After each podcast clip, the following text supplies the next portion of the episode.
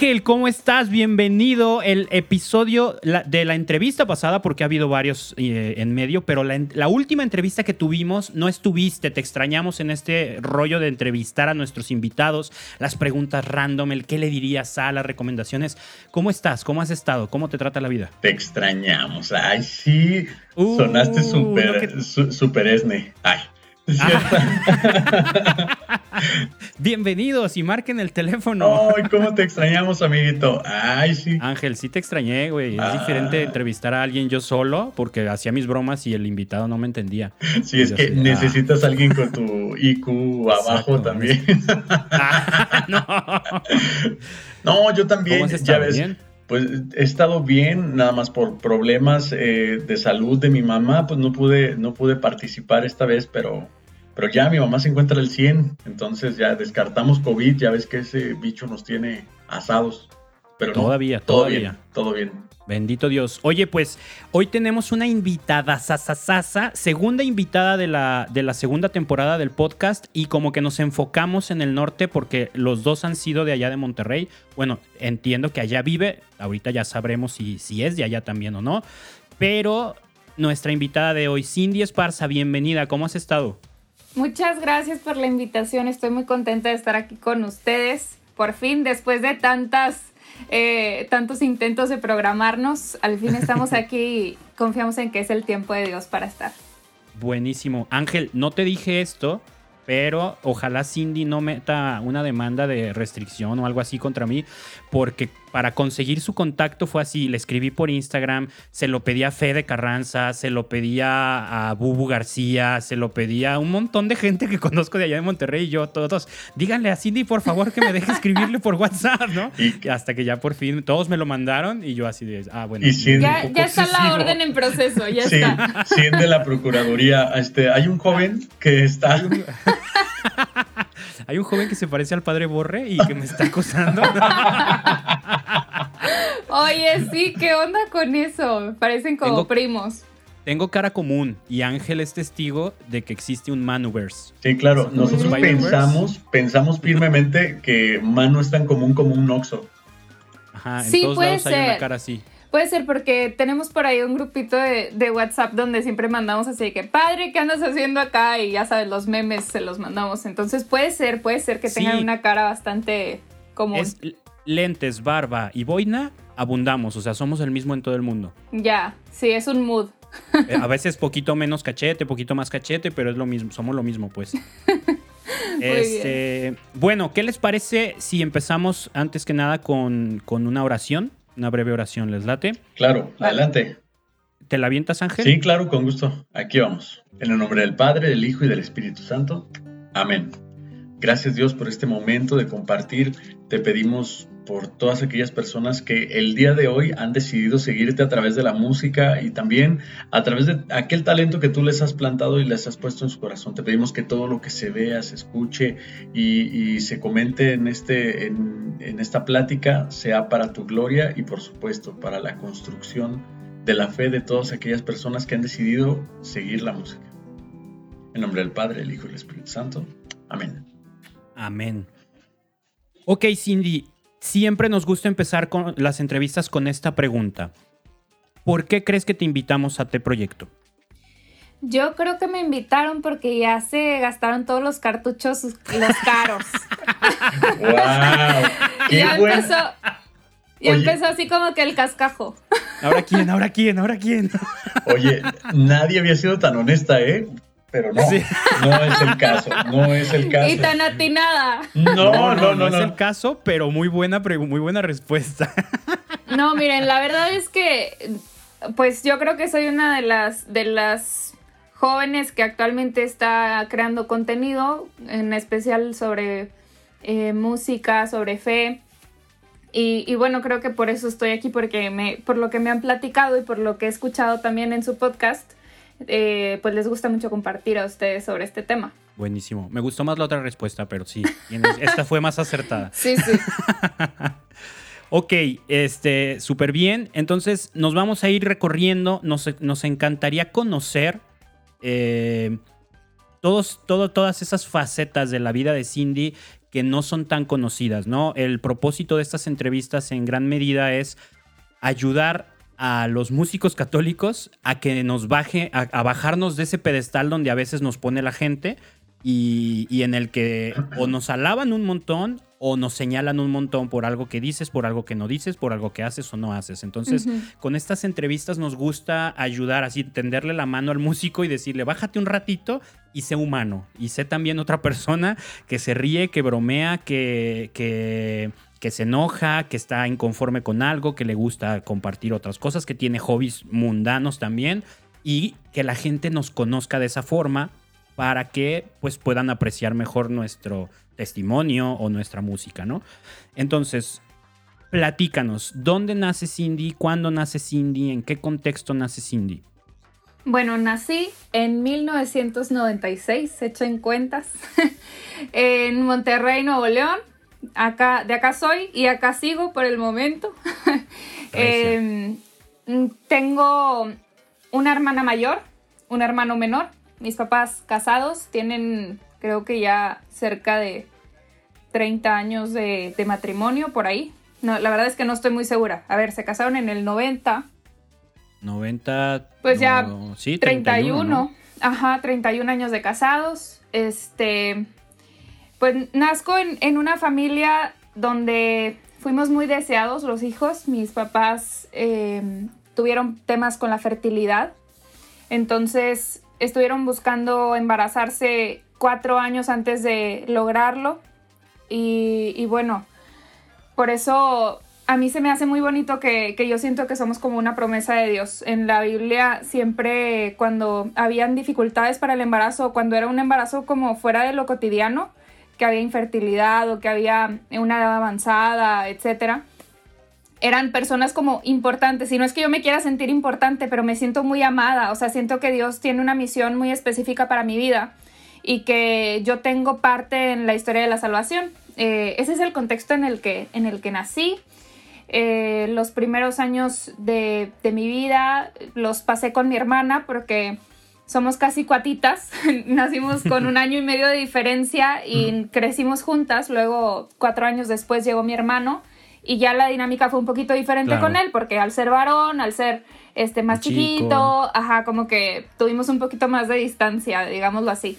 Pero, pero pues dentro de, de, lo que cabe en una familia cristiana católica no tan practicante, o sea, no quiere decir que eran así como súper alejados de la fe, pero más el promedio de las familias católicas de México, por así decirlo. O sea, católicos sí creyentes, pero normalito, ¿no? Misa domingo, nada, tampoco tan allá. O sea, a veces era como que medio opcional la onda. O sea, habían temporaditas de que sí, misa todos los domingos y luego había temporadas en las que no íbamos y ya conforme fuimos creciendo eso se fue regularizando también.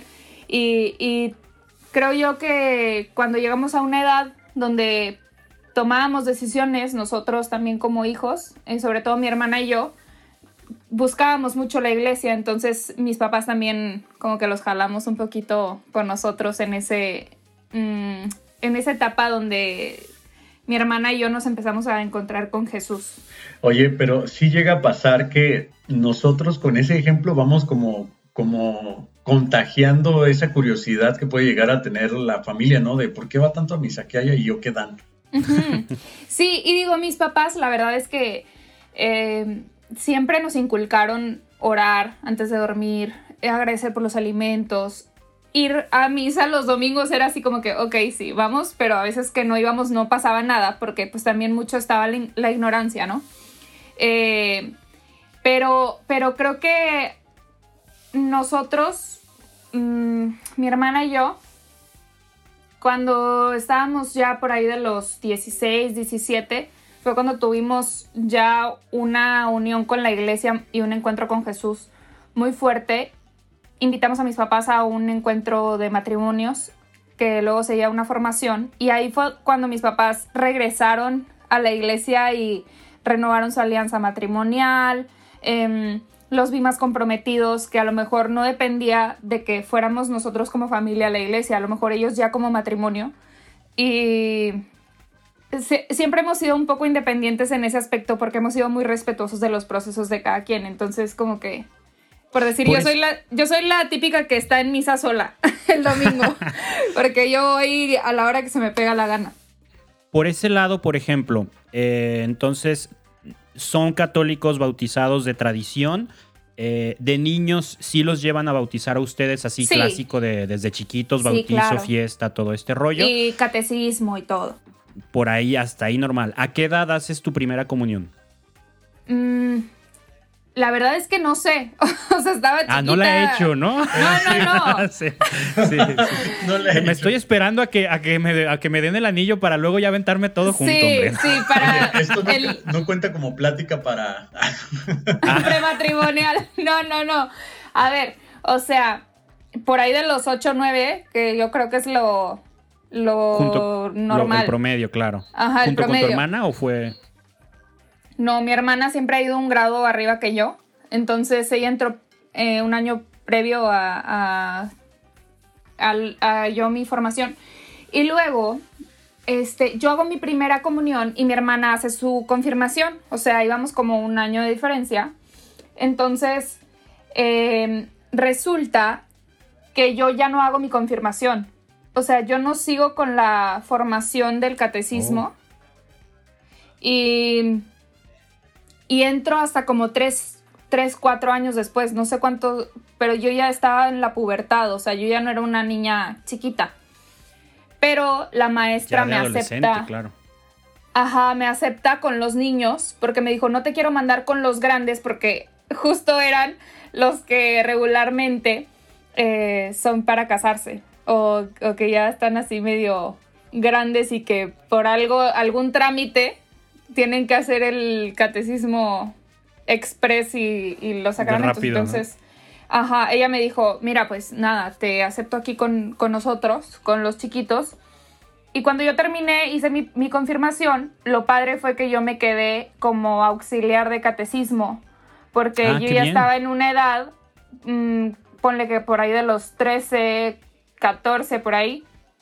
Y fue cuando yo empecé con, con los grupos juveniles y digamos que ese retraso en mi, en mi formación para la confirmación me ayudó a que yo tuviera un acercamiento de adolescente con la iglesia, con, con esta parte... No te alcanzaste a enfriar, ¿no? Que normalmente lo vives muy de niño y en la adolescencia se te enfría la fe un poco. Sí, no, para mí fue padrísimo eso y, yo siento que yo jalé a mi hermana, entonces mi hermana y yo jalamos a mis papás y así como que em, ya eso, eso le sirvió a la familia para involucrarse más otra vez cuando era algo que a lo mejor no era la prioridad en casa. O sea, sí eran creyentes, pero no eran eh, practicantes de que confesarse, comulgar, ir a misa. Entre semana era, no, o sea, no, eso no existe. Y, los domingos, pues ocasionalmente. O sea, te digo, habían temporadas en las que sí íbamos eh, como todos los domingos y habían temporadas en las que no. Y como nosotras así crecimos, se nos hacía lo, más normal. Sí, como de evento, ¿no? O sea, de, oye, va a ser la misa del ahijado, pues vamos. Los 15 años de la prima, vamos. Sí, ¿no? Así es. Sí, sí, sí. O sea, muy social la onda. Oye, Cindy, y entonces pues llegas, tienes este encuentro con Dios que, te remueve muchísimo y te vuelves muy activa en las cosas de Dios, ¿no? Sí, fíjate que a mí se me hace muy chistoso cómo, cómo se dio, porque yo he identificado al ver atrás en mi historia cómo Dios es un Dios de procesos y que conmigo no se quiso saltar ningún paso. O sea, a mí me trató de, de conquistar que ahora yo lo veo como, o sea, yo me identifico como la esposa, la iglesia, la amada.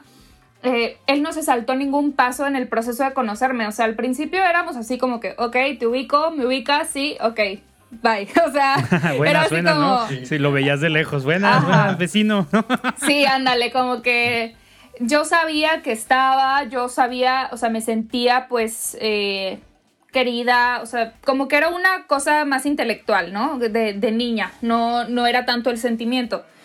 Y, conforme fui creciendo lo, fui identificando más como mi amigo, como como esta parte de confidente, de complicidad, de eh, juguetear y conocer a, los amigos. Y, y, más adelante me empezó a enamorar y entonces ya como que fuimos dando pasitos hasta llegar a este punto donde yo me siento completamente identificada con, con este nombre de la esposa, la amada de Cristo. Y, y para mí eso fue muy padre porque fue muy despacita mi conversión, o sea, no fue de un día para otro. Yo no tengo un testimonio como estos de que sí, entonces yo vi a Cristo bajar de una nube y entonces me dijo, no, para mí fue como muy natural la cosa. Y, y, también dentro de esto creo que la gente puede idealizar mucho de que, ah, bueno, ya eres perfecto porque conoces a Jesús desde hace mucho. Bueno, no, porque en ese conocernos fue conocer a su iglesia, fue conocer la doctrina, fue conocer los mandamientos, acostumbrarme a una nueva vida donde pues yo también tuve mis, mis conflictos en mi adolescencia de quererme revelar, o sea, todo esto pasó en el proceso de que yo ya estaba en la iglesia y, se me hace bastante natural y, y, creo que, que, es algo que se tendría que hablar un poquito más porque luego nosotros somos muy duros con nosotros mismos porque decimos, ay, estás en la iglesia y andas haciendo esto y eres este grosero o eres enojón o eres, bueno, son cosas que a lo mejor no digo que estén bien, pero que también son muy humanas y que tenemos que ser conscientes de que no somos perfectos de un día para otro. Es un, es un proceso de purificación donde el Señor nos va moldeando. Y, hay quien llega a sentir que como no, no tuvo una conversión así tan radical al inicio o porque no vio, no sintió, llega a sentir minimizada su conversión, ¿no? Decir, no, pues es que como que Dios me quiere menos y no veo, el Dios que busco no, no es visible porque en cambio, eh, o, mejor dicho, eh, yo creo que es un, proceso normal y, muy chido el que, que vaya siendo gradual porque precisamente hace los cimientos más fuertes, más fuertes. No te vuelves emocional en las cosas de Dios, ¿no? Te vuelves ya un compañero, un amigo, pues, un amigo de Dios. Sí, totalmente. Creo que, eso ha ayudado mucho a que mi fe no dependa de como de las circunstancias externas, porque ya, ya forma parte de mi vida. Y, y he aprendido a aceptarme mucho yo también al verme con los ojos de Cristo. O sea, creo que hubo una etapa donde fui muy escrupulosa de em, no sentirme suficiente. O sea, no era escrupulosa que me orillara lo bueno, sino escrupulosa que yo me sentía insuficiente. Entonces no me acercaba a los sacramentos. Yo me sentía como que no me podía acercar a la oración porque no me lo merecía, porque yo no era lo suficientemente buena hija con Dios. Entonces, eh, todas estas cosas se fueron purificando y también se fueron dando con la madurez propia del crecimiento de, mi, persona. Este, y, eso lo veo muy bonito. O sea, ahorita me siento en una etapa muy padre de, mi fe, de mi, de mi caminar, porque me, me tengo más paciencia porque sé que Dios es muy bueno conmigo y es muy paciente conmigo y, la única forma de llegar a la santidad es ser humilde y ser humilde es reconocer todo lo malo, pero también todo lo bueno que tengo y que todo lo puedo por Él y en Él, no por mis propios méritos. Claro, se trata de reconocer quién eres con lo que falta y con lo que ya hay, ¿no? No, no quitarte y no ponerte y está bien bonito cómo, cómo ese proceso que tú has llevado eh, es como lo dice la Biblia, ¿no? De pues construir sobre roca, construir sobre, sobre los cimientos firmes con paciencia, ¿no? Piedrita a piedrita, ladrillo a ladrillo, y no córrele ahorita que se vea bonito para la foto la construcción, ¿no? O sea, con calma a los tiempos de Dios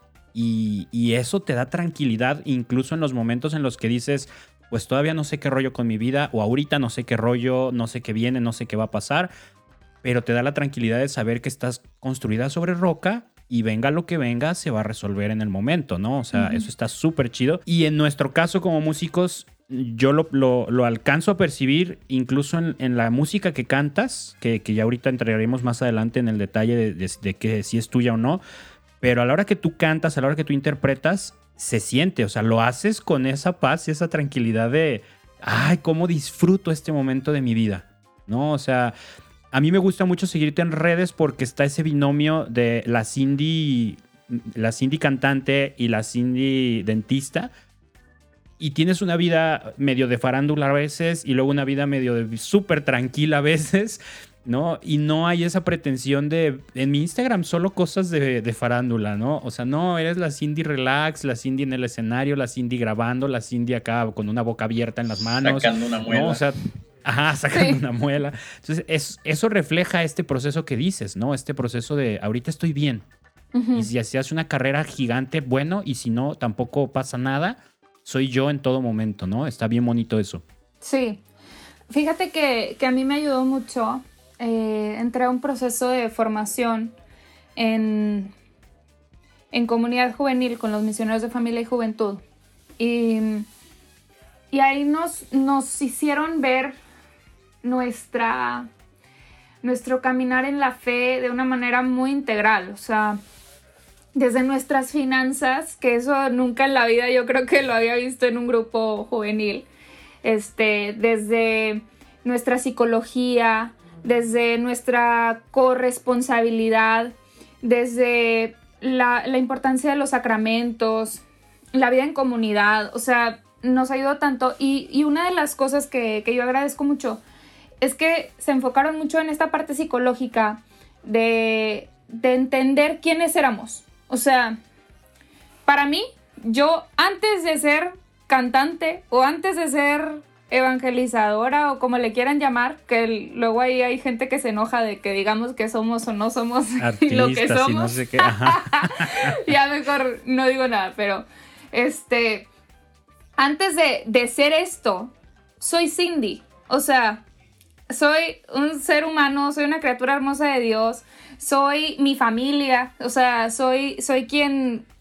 Eh, quien vio esta tierra nacer. O sea, soy mexicana, soy regiomontana, soy muchas cosas antes de ser eh, como esta parte que decías de la farándula y todo eso. Para aquí en mi casa yo soy Cindy, lavo las vasijas y tiendo mi cama y, trapeo y me regañan igual y, y, me peleo igual con mis hermanos. O sea, esta es una parte muy real que, que siento yo que luego se pierde en las redes.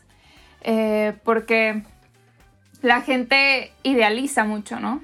Eh, tendemos a, pensar que la vida de los demás es perfecta porque pues obviamente yo no voy a subir una historia de cuando me estoy peleando con mi hermana o, cuando mi mamá me regaña. Pues no, ¿verdad? Pero eso no quiere decir que no pasa en mi vida. Y no quiere decir tampoco que porque estoy en la iglesia eh, no me enojo y no peco y no, este, no tengo mis, mis rollos también. Es que mucha gente no, no toma en cuenta de que tu proceso es de caer y levantarse. Más bien quieren verte como ellos te idealizan, ¿no? Perfecta, que seas completamente y plenamente de Dios. Si cantas otra cosa que no sea de Dios, tal vez pueden llegar a pensar que es pecado o que está mal o que estás, así como lo dices tú, cuando escuchan el término artista. Artista, no, ya. arde Troya, arde Troya. Exactamente, ya, ya pensamos en eso, ¿no? Pero en realidad deben de vernos como, como lo que es, ¿no? Que somos seres humanos también en construcción y en camino a la santidad. Sí, totalmente. Y, esta parte de artista, luego hay conceptos que, que se malentienden, ¿no? Al, decir artista, uno piensa en una estrella de Hollywood, de Broadway o de Televisa, o, o ya de perdido de multimedios acá de la tele local. pero, pero. Banda Max, ¿no? sí, sí, sí. Pero ser artista no quiere decir que, que tengo que ser famoso. Artista es quien hace arte. Claro. Y, esto puede ser una persona que te conozcan dos personas o que te conozcan dos millones, da igual. Eh, y, y, luego hay como ciertos términos que tenemos peleados, como esto de artista católica o, de artista católico. Pues es una persona que hace arte católico, punto. O sea, no sé por qué hay tanto conflicto. soy cantante católica porque canto música católica. O sea. O incluso nosotros, por ejemplo, hemos llegado a desglosarlo hasta en otro, en otro punto. Hay músicos católicos que no hacen música católica. Hay artistas católicos que no hacen arte católico. O sea, eres artista y eres católico, pero no a fuerzas haces música o arte católica, ¿no? Y la gente tiene mucho conflicto con estos, con estos conceptos, ¿no? O sea, no somos, somos adoradores. Yo, por ejemplo, mil veces les he dicho. Todos pues, como, somos. Como músico, yo no. Como católico, sí como católico yo voy y vivo mi hora santa y todo, pero como músico yo no hago música de adoración. Entonces, pues no, o sea, no me, no me encasilles en eso, ¿no? Pero bueno, es, es una lucha. O si hacemos música de animación, ¿somos animadores o qué? Ajá, exactamente, somos porristas. Ajá, ajá. Sí, yo digo que también ahorita hay gente que, que, se está escandalizando mucho por la creación de contenido en, en redes sociales que si eres influencer o no eres influencer, o que si cobras o que si no cobras, o que si tienes muchos likes o no tienes. Híjole, siento que, se está perdiendo mucho el, el, sentido de comunidad en ese aspecto donde nos estamos polarizando en la iglesia, donde, ah, ustedes son aquellos y yo soy esto, porque yo no me identifico contigo, entonces no sé, tratamos de satanizar muchas cosas y, realmente son, son percepciones. O sea, yo trato de relajarme un chorro porque digo, pues es la percepción y es el contexto de la vida del otro. Y, que a lo mejor una palabra le pueda brincar. Eh, tiene más que decir de, de esa persona que de uno, ¿no? Sí, exactamente. Es, es, más ruido en, ellos que en lo que hacemos realmente nosotros, ¿no? Oye, a ver, retomando esta, esta tangente que hicimos, que, se puso muy buena, este tema, fíjate, de, artistas o no, está en nuestra agenda para hacer todo un, episodio de eso. ¿Somos artistas o no? Te voy a echar grito cuando lo vayamos a grabar a ver si le quieres caer y, nos ahondamos más en esto. Feliz. En tu, eh, este, ya en adolescencia, bueno, desde poquito antes, ¿Tú estuviste en, escuelas, colegios de fe o, fue más bien onda gobierno y tampoco por ahí te entraba tanto? No, este, los primeros años de mi vida escolar fueron en un colegio bilingüe, nada que ver con la fe. Este, luego vino una crisis económica a la familia y ya no pudimos tener escuela privada, entonces nos fuimos a una escuela pública, una escuela de gobierno. Y, toda mi educación desde ahí ha sido en escuelas públicas, incluso hasta la universidad estudié en la Autónoma de Nuevo León, que digo cobra, pero pues saben que es mucho más económica que, otras escuelas privadas. Y, no, para nada, de hecho a mí me causa mucha, mucha risa que la mayoría de la gente que estaba en escuelas eh, católicas de monjas o así, luego salen peleadísimas, híjole, qué fuerte. Los vacunan con la fe. Sí. sí, sí, eso es bien común, ¿no? Sí, qué fuerte. Es, un, es, un, fenómeno ahí raro. Fíjate, el otro día estaba platicando con un amigo de, de, ese tipo de fenómenos y comentábamos cómo nos llamaba la atención que muchos hijos de, evangelizadores mm. terminan no tan cercanos a Dios, ¿no? Tú los ves y dices ¿A poco no, es, no, no se dedica a evangelizar? Pues si su papá es fulanito, si su mamá es sutanita, ¿no? Y una psicóloga le decía a este compa, lo que pasa es que tiempos malos, vivencias difíciles te llevan a acercarte a Dios, a encontrar consuelo en Dios. Entonces, nosotros como evangelizadores vivimos eso, nos dedicamos a, a evangelizar porque en nuestros momentos difíciles nos encontramos con Dios y luego tenemos una vida más estable y a nuestros hijos no les toca vivir algo tan complejo, entonces no, no, no se topan con la necesidad de buscar a Dios en sus vidas. Y entonces así dice, no es ley, no es una regla, pero es un, un proceso que puede darse y que, se, que es común, ¿no? Y en ese caso también sucede con los colegios, que muchas veces te meten al colegio para estar cerca o para recibir una buena educación cerca a la fe, y pues cuál, ¿no? Creces y te vacunaron y sales del colegio y no quiero saber nada de monjas, no quiero saber nada de misa ni nada de eso, ¿no? No, hombre, pero... Y viceversa. Pero también hay muchas personas que ya entran con un problema de autoridad y cuando se topan con la disciplina, es ahí en donde no les gusta. Y donde, bueno, aquellas personas que ven como autoridad, por supuesto, ya las ven así como, yo porque voy a rezar. Y ya buscan sea quien sea, ¿no? Exacto, ya, ya buscan dar como la contraria en algunos casos. No digo que en todos, en algunos Sí, a Cindy se le ve la cara de rebelde. Sí, ella. Sí. Yo siempre he sido súper loca, ahí donde me ven. Oigan, no, yo también creo que puede pasar todo lo contrario. O sea, familias muy cercanas a Dios que pasan por tantas dificultades que, que los hijos pueden tener una percepción de, ¿y qué onda si ellos están cerca de Dios? ¿Por qué no los ayuda? O, o por qué tú tienes esta crisis o por qué tienes este comportamiento si eres tan cercano a Dios y si eres tan santo. Eso también puede que te debe ir bien, ¿no? Claro, sí, totalmente. Eh, igualmente, o sea, pues todos sabemos, digo, sobre todo los que tenemos una fe, entre comillas, madura, eh, que, que, decimos, bueno, pues todos tenemos nuestros rollos, todos tenemos nuestras cosas. Y, y quien no lo entiende así, quien sí te quiere ver perfecto porque estás en la iglesia, a la primera cosa que hace se escandaliza y sataniza todo lo que, eh, lo que venga de ahí. Y más si es familiar, ¿no? Como ya lo decía, ¿no? Nadie es profeta en su tierra. O sea, un primo, un hermano, un papá, un, un alguien cercano a ti que no le cae la iglesia o que no le cae la fe, va a estar bien trucha a la primera que tú te caigas, a la primera que, aunque tú no hagas nada, o sea, con que te vaya mal, como dices, ¿por qué no te va bien si tú eres de fe? ¿Por qué no te cuida Dios? ¿No? Y dices, no, no va por ahí, pero bueno. Sí, porque va más a una fe mágica, este pensamiento mágico de la fe. Eso es. Y sabes que también hay una frase que tiene aquí el, el párroco, el párroco de aquí de, de mi casa, dice, en, el mundo es como un juzgado, pero mal organizado, en donde hay muchos jueces y pocos abogados. Y es verdad, en realidad hay, un solo juez y debe de haber un abogado para cada quien y cada quien debe de abogar por el prójimo, pues. O sea, entender, ¿verdad? Entrar en, este, eh, eh, eh, en esta comprensión de entender que la otra persona se encuentra en un proceso que no sabemos de dónde viene y por eso trae ese coraje atorado o de dónde viene esa tristeza acumulada o etcétera, etcétera, etcétera.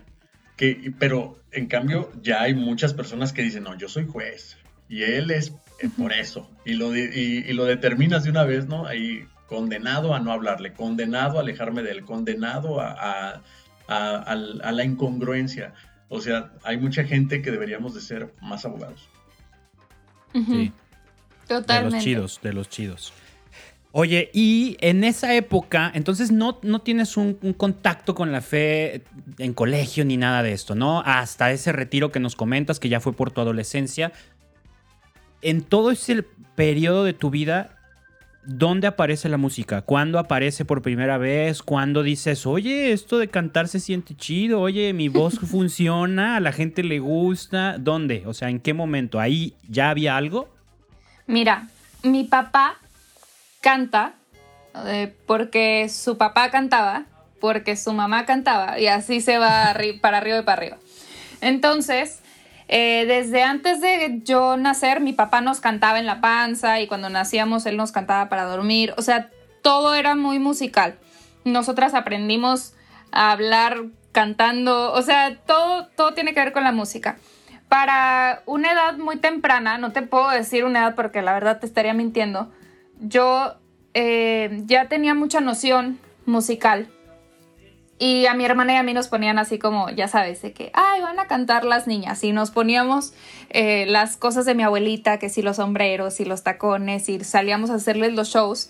Cuando teníamos una comida familiar, bueno, les vamos a cantar. Y preparábamos un, un show y nos maquillábamos. Y, y bueno, esa tensión siempre era padre, era positiva, porque era más como un juego para nosotras. Más adelante, eh, yo me doy cuenta que tengo aptitudes para cantar por ahí del kinder, este, en la primaria, porque siempre me seleccionaban de los coros. Ya saben Más adelante, por ahí del kinder. Imagínate cuando empezó esto de los festivales para la abuela. Exacto. Sí, a ver, pobre de mi abuela. Pobre, le, sacábamos así, tenía un cajón lleno de joyas y maquillajes y todo. Le dejábamos un regadero donde, pues nos, era como, como muy teatral la cosa, era este, de, de vestirnos y todo. Y y la pobre, bueno, si más adelante en el kinder, en la primaria, yo me daba cuenta que me seleccionaban siempre para, para cantar. O que a los otros niños le decían, no, a ver, escucha cómo ella canta, esto es lo que tienes que hacer. O sea, como que a mí siempre me ponían de ejemplo. Y... recuerdo esa parte de mi primaria, yo era el que le decía, no, no, no, escucha cómo lo tienes que hacer. ¿Cómo lo hace el otro? eh, siempre nos iba muy bien, fíjate, mm, siempre me ha llamado la, atención eso, que en los concursos de los coros y así, a, las escuelas donde estaba siempre les iba muy bien, no sé por qué. y, y, luego, eh, todavía era yo una niña cuando unas primitas y yo, y mi hermana y yo nos metemos a una academia de talentos, que es como de desarrollo artístico, donde... Eh, te dan música, eh, danza, actuación, modelaje. Y desde muy chiquitas, nosotras nos presentábamos en, centros comerciales, en pasarelas chiquitas como de marcas locales que, hacían para la temporada de verano. Y entonces sacaban ahí los vestiditos y nos vestían, modelábamos o presentábamos en Navidad un, número musical. Entonces, eh, desde muy chiquita me subí a los, a los escenarios para hacer ese tipo de cosas en grupo. Y eh, más, mm, como un par de años de, ya estando en, esta academia, llega un festival de Navidad y, llega el dueño de, de, las escuelas a vernos en un ensayo. Entonces mm, dijo, esa niña le van a poner un solo. y ya me pusieron a mí una canción. Y, me acuerdo que yo me ponía súper nerviosa. O sea, pero muy, muy nerviosa. Y tengo la primera experiencia de cantar un solo en un festival. Fue muy traumática porque se me estaba cayendo mi falda. Entonces, con una mano me agarraba la falda y tenía que hacer una coreografía y con la otra tenía el micrófono. Entonces, pues si bailaba como era la coreografía, se me iba a caer la falda y entonces, o sea, no, un desastre. Ojalá algún día encuentre el video de, ese, de ese Nos lo mandas, por favor. Instagram. Sí, hacemos un TikTok viral ahí. Sí, o sea, me urge, me urge encontrarlo. Si alguien de los que está escuchando aquí, no, no es cierto. Este, entonces, pues de, esa experiencia hubieron varias así, ¿no? O sea, donde me seleccionaban luego en la secundaria y así para, para cantar, que sí, en el Festival de las Mamás y en... No sé, o sea, como que todo eso se iba dando. Y, y era algo que me gustaba mucho. De hecho, en algún punto yo, yo dije, pues yo me quiero dedicar a, a ser cantante y iba a mis audiciones y para programas de la tele y así. Nunca quedé en nada, pero, pero iba yo a hacer mis audiciones. Le agradezco mucho a Dios que siempre me, me mantuvo un pasito atrás, porque mis papás no, no estaban muy de acuerdo, porque obviamente yo estaba muy chiquita y ellos decían, si te metes a eso, pues es un ambiente que está cañón. clásico miedo, ¿no? Sí. Justificado en muchos sentidos. Sí. Y, no quiero sonar aquí muy, muy feminista, pero pues siendo mujer también nos exponemos un poquito más en este tipo de ambientes a, ciertas cosas de, de, donde te sexualizan mucho, te acosan o te piden favores para, para estar, eh, para subir un puesto, para obtener un papel o lo que sea. Entonces, pues yo creo que mis papás siempre por eso nos cuidaron mucho. Y, y fíjate que, que en varias ocasiones pues personas me dijeron, no, sí, yo te manejo y entonces firmamos y entonces tal, tal, tal y te grabamos. Y mi mamá, no, no, no me huele bien esto, no, no, no, no, no. Entonces, El instinto ahí, no sí. manches. Sí, otra, otro, otro tipo de mamá y venga, firmamos y de aquí vivo, ¿no? Sí, claro. La mamá de Lucerito, a ver, yo estoy lista para explotar a mis hijos. Ay, no es cierto. no, yo ya me eduqué en eso. no, pero, pero le agradezco mucho a Dios y a, mis papás, que siempre fueron muy prudentes. Em, pero luego llega esta etapa como ya de adolescencia, encuentro con Dios y, y, se empezó a mezclar ese tema porque los coros de la iglesia y eh, como que ya se fue por otro lado.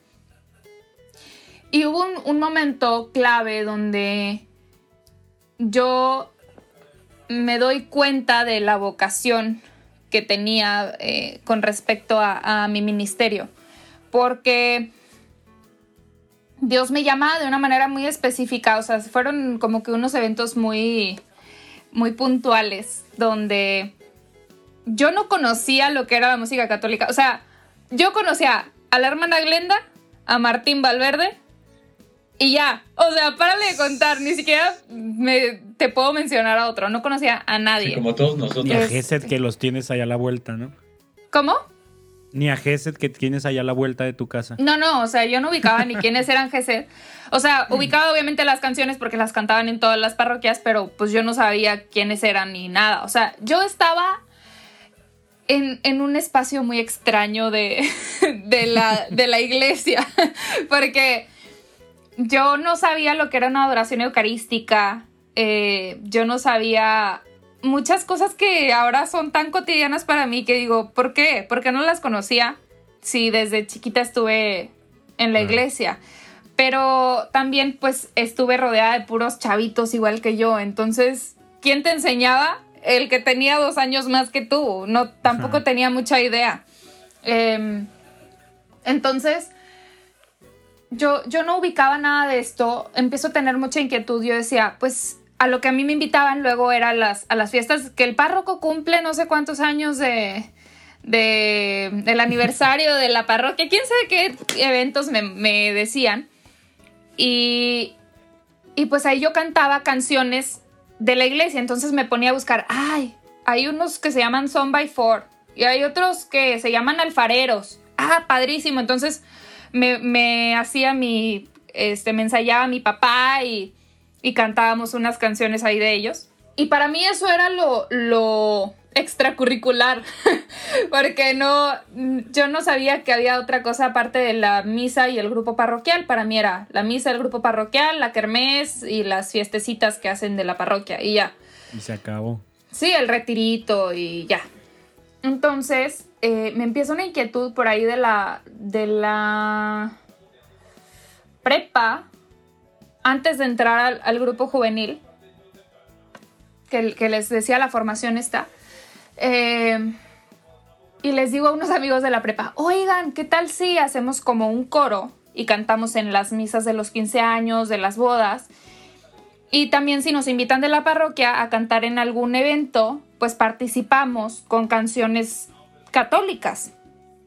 Y ellos así como, mm". entonces yo los convencí diciéndoles... buenísima idea. Yo los convencí diciéndoles, oigan, es que pues podemos cobrar en las misas de las bodas y entonces tenemos un ingreso y así. Y ya se animaron. Entonces, este, la verdad es que ni tocamos, o sea, yo creo que tocamos cuatro misas como mucho. ¿Qué, canción te acuerdas que montaron para, esas, para ese coro? ¿Que ¿Cuál era su repero? ¿Qué rollo? Este, híjole, ni me acuerdo. Me acuerdo que teníamos un un aleluya que luego hicimos como reggae, que digo ahora, qué barbaridad, o sea, ¿cómo andábamos nosotros? O sea, creo que nunca lo cantamos en misa, pero, pero lo ensayamos así. Eh, el, de entrada en voz, era toda una experiencia, yo me imagino. Como un versátil, ¿no? Y experiencia gloria en heavy metal. No, que acuérdate, yo te platiqué que en unas misiones montamos el Gloria en el Chuntaro Style del Gran Silencio, imagínate. no manches. Y, lo tocamos en el sábado de Gloria, así nos dices cómo, Dios ya te Dios nos permitía hacer esas cosas. Y Dios te tiene en su camino.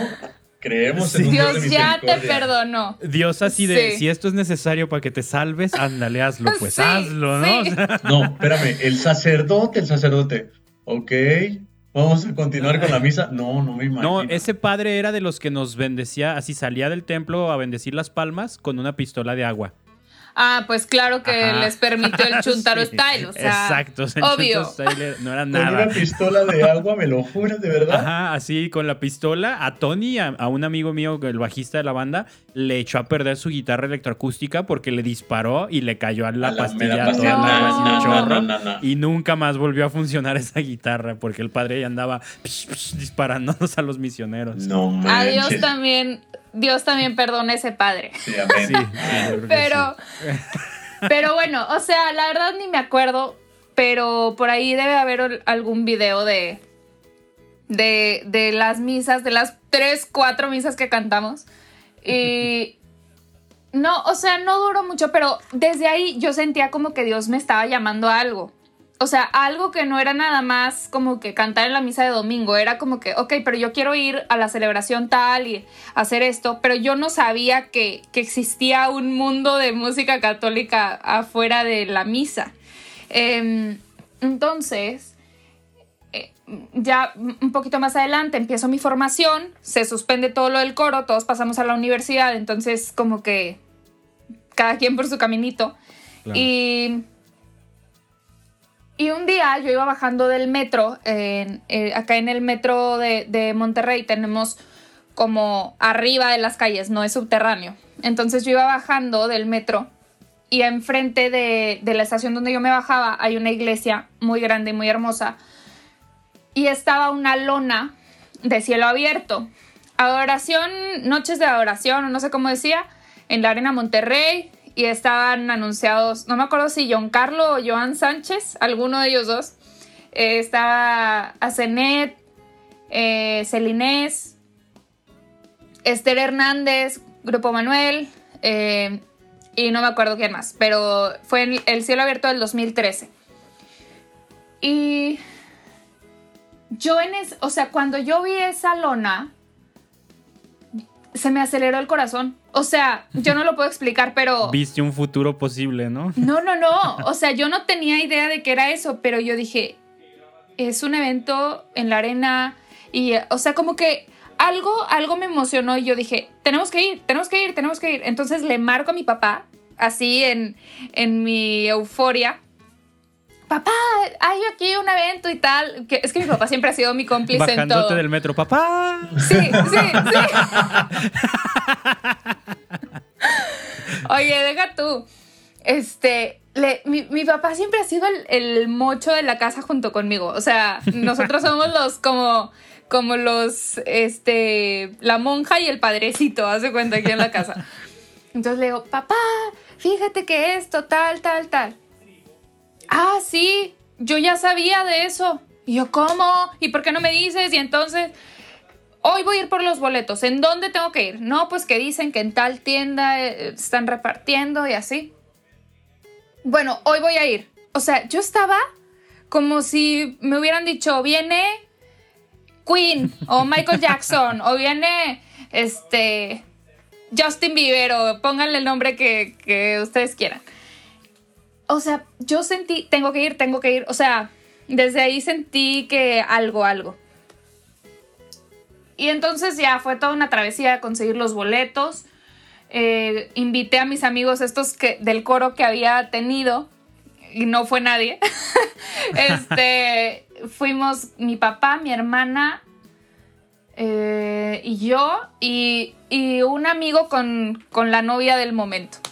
Este, entonces, no les puedo explicar muy bien, pero fue un 24 de agosto del 2013.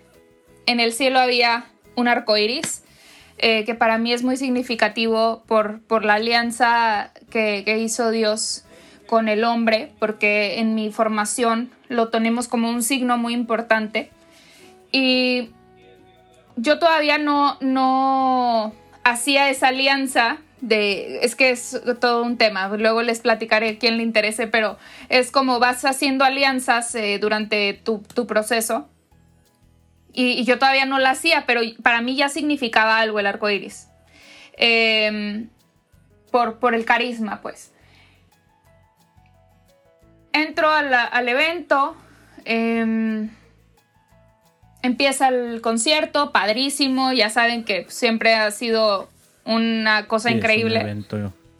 Y, y en el momento que sale el Santísimo, el Padre con el Santísimo, que es una custodia enorme, preciosa, la de acá de la arquidiócesis, estaban cantando Shekinah del Grupo Manuel, una canción muy bonita, quiere decir tu presencia. Em, entonces, en ese momento yo, de rodillas, eh, ya no sentía piso. O sea, yo de repente estaba en un éxtasis increíble. Y Dios, esto creo que es la primera vez que lo voy a decir eh, en una, así pues en público. Pero, pero con mis ojos cerrados, yo me pude ver como si yo estuviera arriba del escenario pegadita a la custodia. O sea, como si lo tuviera aquí a un metro. Y como si yo, yo estaba cantando, pero yo no me sabía la canción. Y empecé a cantar como, como una oración espontánea. Que luego me, me decía mi hermana, jamás te había escuchado cantar como cantaste. O sea, se escuchaba tu voz. ¡Wow! Y me decía, ¿por qué te sabes la canción? Y le digo, no, no me la sabía. O sea, yo no, sé ni qué estaba cantando. Eh, o sea, fue mi primera oración espontánea en la vida. Eh, o sea, mi primer canto así. Y, y, y, yo veía la custodia, veía así como las luces del otro lado, como si yo estuviera arriba del escenario, y se veían las luces moradas y azules y el humo. Y, o sea, se veía el Señor aquí como diciéndome, esto es lo que quiero que hagas, que tú estés en este lado. E, y, y fue un momento padrísimo. Cañoncísimo. Yo estaba llorando, no sentía el piso, estaba sudando, estaba así como en una cosa increíble. Y les puedo decir y asegurar que lo que yo vi ese día, el 24 de agosto del 2013, yo lo he visto en más de cuatro ocasiones, así, tal cual. O sea, estando arriba del escenario, estando adorando al Señor. Y, esa es la confirmación de lo que Dios me dijo, yo quiero que hagas esto. Pero también eh, no, es, no es que Dios me haya dicho, yo quiero que estés en los grandes escenarios.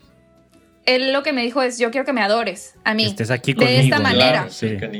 No, no se trataba de la farándula, el espectáculo, la fama. No, se trataba de quiero que me cantes a mí y de esta manera. Y, me ha tocado estar en lugares con dos personas adorando al Señor y lo siento igual, que estoy cumpliendo mi propósito, al igual que cuando he estado con muchas personas también. O sea, no... Mm, y, sé que fue una manera muy peculiar de descubrir mi, misión. Que, pero, pero también creo que al, ver atrás, Dios se manifiesta, eh, se va revelando en nuestras vidas con lo que quiere que hagamos, con lo que quiere para nosotros, con lo que nos va a hacer felices, con lo que nos va a llevar a la santidad. Y, y lo tenemos que ver volteando hacia atrás y volteando hacia hoy. Em, porque no, no siempre se manifiesta de una manera sobrenatural como esta que les estoy diciendo, como que, ok, yo, yo vi, yo... Sí, claro, ese es un as bajo la manga para dos, tres ocasiones, ¿no? Ajá, o sea, estoy hablando de que eso pasó una vez en mi vida, o sea, vaya, el llamado pasó una vez en la vida y la confirmación ha pasado varias veces, pero no lo espero ver para siempre, para yo saber que Dios es a lo que me llama, porque ya, o sea, ya fue, o sea, ya, ya me lo dijo, no me lo tiene que estar repitiendo cada tres segundos para que yo lo entienda. Em, entonces, eh, yo, yo con esto lo que quiero decirles es que no esperemos que todo lo que nos dice Dios sea de maneras sobrenaturales, porque Dios nos habla en lo cotidiano. Escuché una campanita aquí. Es, exactamente, porque podemos caer en el pecado, digámoslo así, tal vez de, seguir solamente buscar los, los milagros buscar la sobrenaturalidad, buscar las cosas extraordinarias o más bien catalogar que esas son las cosas extraordinarias que debemos de, buscar. Y incluso hay quien no lo recibe y se molesta, ¿no? Es que, ¿por qué Dios no me da esto? Oye, el hermano vio, pero yo no vi, ¿por qué no? Sí, tengo, creo que tengo una amiga, no voy a quemar gente, pero tengo una amiga que, me es que me siento como, como el hermano celoso, el, hermano del hijo pródigo, porque me siento tan enojada porque estábamos en un retiro de, sanación y entonces pues ya sabes que se empieza a caer la gente. Ya, ya, ya entiendo. y, lo decía, es que porque yo no me caigo. Y yo, a ver, para empezar, si no te caes no quiere decir que el Espíritu Santo no está actuando en ti. Y, y si te cayeras no quiere decir que Dios te quiere más. Pero también pregúntate, ¿qué tanto estás permitiendo que Dios te hable o que Dios actúe? O sea, a lo mejor Dios quiere, pero tú no. O sea, el, algo, algo tienes de resistencias, ¿no? Y, y, a lo mejor Dios ha actuado de muchas otras maneras en este retiro, que tú en este momento no... Claro. No las, o sea, no le estás permitiendo a Dios actuar de la manera que Él quiere y de la manera que va a ser como la mejor para ti, la más indicada, la más óptima. Eh, pero sí, como que en este caminar en la fe eh, hay dos cosas muy padres. Una, que, me repitió hace poco un amigo sacerdote, no te acostumbres a lo sagrado.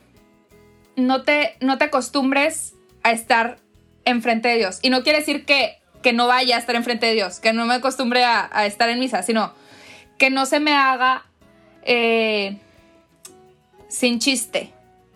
O sea, que siempre me permita yo sorprender. Que pierda la novedad, ¿no? Exacto. Ajá, que no pierda la novedad. Y por otro lado, eh, hay, gente que vive su fe de una manera como muy racional, muy intelectual, donde, donde tampoco se permite sentir, donde no, permite que Dios actúe, donde no permite que Dios le hable. Entonces, creo que, que también este caminar está en, en, el encontrar el equilibrio en estas dos cosas, en dejar que Dios actúe, dejarme mover, dejarme como que soltar el control y, pero tampoco depender de ello. O sea, es, estas dos cositas que creo que tiene que, haber un balance. Sí, totalmente.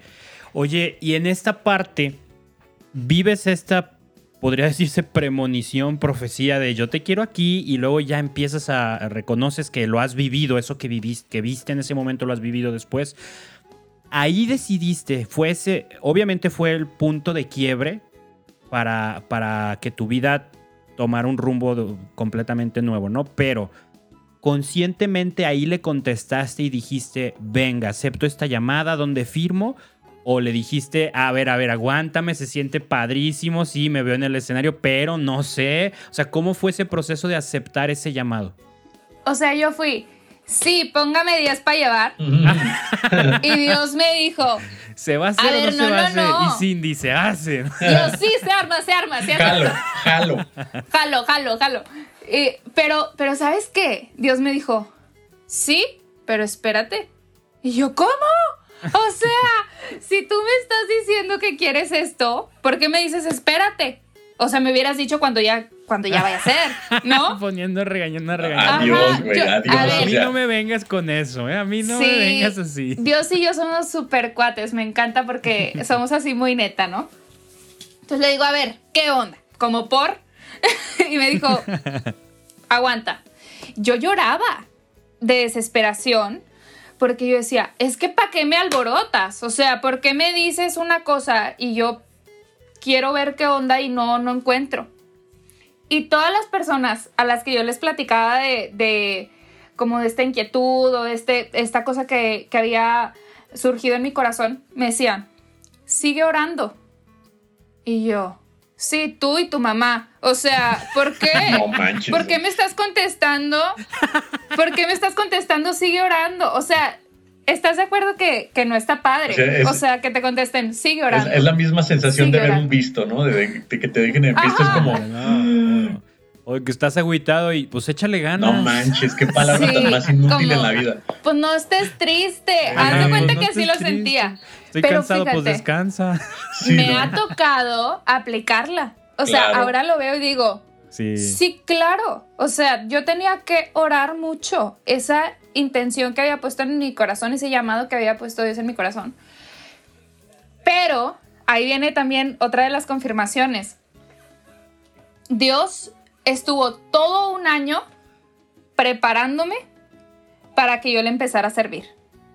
O sea, el 24 de agosto del 2014, justo un año después, hubo un arco iris en el cielo y yo estaba haciendo mi alianza ese día. No, súper significativo ese día, no manches. Entonces, fue como, yo te, yo te dije, esto es lo que quiero de ti, pero necesito que camines de aquí a acá para que empieces ahora sí a misionar. O sea, tú no, tú no puedes decir, ah, sí, bueno, ya mañana. Claro. Yo te tengo que preparar, yo te tengo que hacer pasar por ciertos procesos a ti para que tú puedas empezar. Y a partir, ahí va, a partir de que yo hago esa alianza en el 2014, yo empiezo a servir full con un ministerio que se dedicaba exclusivamente a evangelizar a, partir de, eh, perdón, a evangelizar con la música. Y yo jamás en mi vida había predicado, yo jamás en mi vida había orado en, frente o, en comunidad. Y a mí me avientan así como al ruedo. ¡Órale! ya, ya, llegó el momento, ahí andabas, andabas exigiéndome. Eh, entre tal canción y tal canción. Y yo, ah, ok, está bien. Y, y me aventaba y temía, o sea, les puedo decir que, en ese momento era, era súper rico, era como la luna de miel de, de, mi ministerio, porque era como, qué rico cantarte, qué rico predicar, qué rico orar así en comunidad. Y es algo que extraño y a la vez no, porque digo, Dios está, o sea, a pesar de, de que las cosas no sean como en ese momento, Dios está de muchas otras formas en este momento en mi ministerio. Pero se llenaban los templos de que en los pasillos los jóvenes sentados en el piso eh, se acercaban al altar. O sea, teníamos momentos muy íntimos y, con muchos jóvenes. Muy padre. Entonces, em, era muy rico. O sea, es como lo puedo yo describir. Era, era una cosa muy, muy padre. Y, y nada, o sea, fue, fue algo que, a mí me siguió dando confirmación tras confirmación tras confirmación, o sea, con fechas, que creo que, Dios se vale mucho de, también, eh, es como muy romántico. a, lo mejor cada quien lo vive de manera distinta, pero Dios es muy romántico. A él le gustan los aniversarios, a él le gustan los signos, a él le gusta la musiquita, la romanceada, o sea, le encanta, le encanta. Y a mí también, entonces, o sea... Sabe cómo hablarte, sabe cómo hablar, claro, totalmente. Sí. Em, y, desde entonces, Dios ha ido abriendo puertas, incluso con este ministerio, o sea, no fue algo que yo busqué, fue algo que, que Dios me orilló a, que yo empezara a servir con ellos. Y hasta el día de hoy así ha sido todo. Em, el grabar la, música que, tengo en plataformas, las personas que se han ido sumando, las personas que he conocido, los lugares a donde he viajado. Todo ha sido muy providencial y, y tengo como mis renovaciones de votos con él constantemente. Ajá, de, ok, sí, sí va por aquí porque tú eres el que mueve todo. O sea, yo no busco nada. Y de repente me hablan de acá, de acá, de acá, hagamos esto y el otro. Y, y pues solo puede ser por ti. Porque yo no, con mis medios y con mis capacidades, no, te buscaste lo peorcito. No, y eso, fíjate, me encantó como dijiste en ese término de Dios es muy romántico, porque sí es cierto, es súper detallista es muy de símbolos, es muy de, esto es para ti, para mí. ¿no? Esto tú y yo lo entendemos. A lo mejor para el resto del mundo no tiene sentido, pero tú sabes lo que significa este arco iris hoy. Y es que al final. Otro día ay, perdón, al final somos sus amados y lo que trata de hacer es conquistar tu corazón. Si, si conquista tu mente, tu corazón se alejará, o sea, tal cual va directo, ¿no? Por lo que te mueve, que es, es tu pasión, tu corazón. Una vez enamorándote, no, hombre, ya. Dices un sí por voluntad y no por obligación. Eso.